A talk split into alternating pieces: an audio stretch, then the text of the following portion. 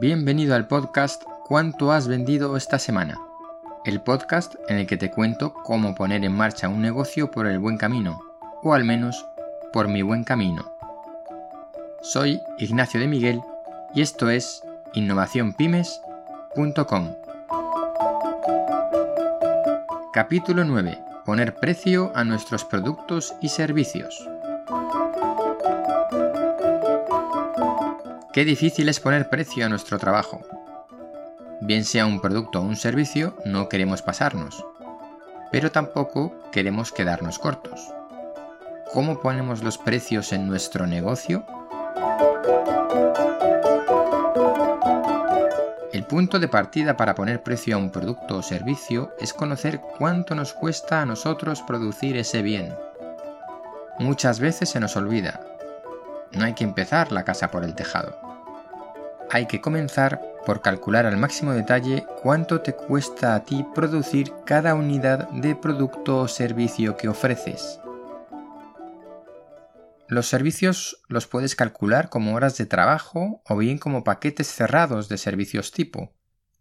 De todas formas, al final tienes que saber cuántas horas de trabajo te llevan estos paquetes y por tanto la unidad de trabajo como hora trabajada es un buen parámetro para calcular los costes. Poner precio a una hora de trabajo es más sencillo de lo que parece. Lo complicado es no equivocarse en cuántas horas de trabajo son necesarias para hacer determinada tarea. Es ahí donde flaquean las cuentas normalmente. Hoy no me quiero entretener en el cálculo del tiempo para ejecutar tareas, solo en la parte de ponerle precio. Es probable que tu servicio tenga productos que necesitas para ejecutar la actividad que sea, así que no olvides contabilizar el precio de los productos que utilizas, de todos, aunque ofrezcas un servicio. Ten en cuenta que los costes de un bien, producto o servicio no son solamente los costes variables asociados a la prestación del producto o servicio, sino también los costes comerciales, logísticos, postventa, atención al cliente, etc. Hay tres elementos a tener en cuenta a la hora de poner precio a las cosas en un negocio, que se suman unas a otras. De forma general y resumida, son estas tres siguientes. Calcular las horas de trabajo, horas hombre, de poner el producto a la venta, venderlo y realizar las tareas postventa que correspondan. Costes materiales del producto o servicio y margen comercial.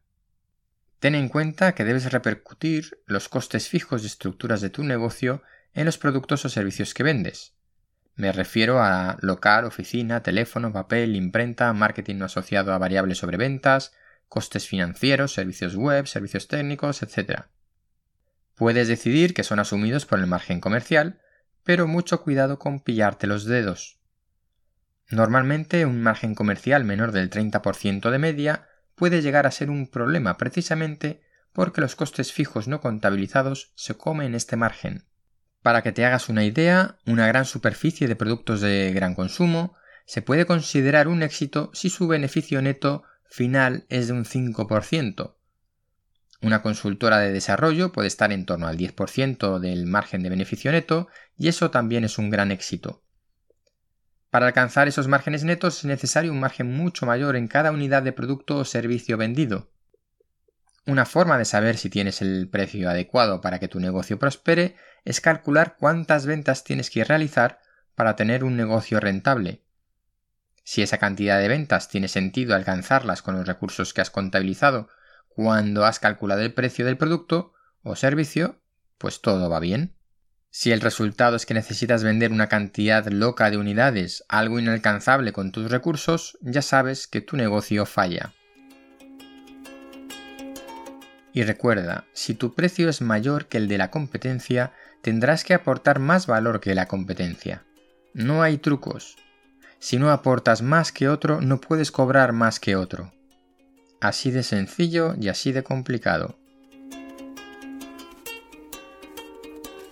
Hasta aquí el capítulo de hoy sobre poner precio a lo que vendemos en nuestro negocio, dentro de la serie ¿Cuánto has vendido esta semana? Soy Ignacio de Miguel y esto es innovacionpymes.com. Si quieres contactar conmigo, en la web tienes todos los datos. Hasta la semana que viene, que hablaré de canales de venta.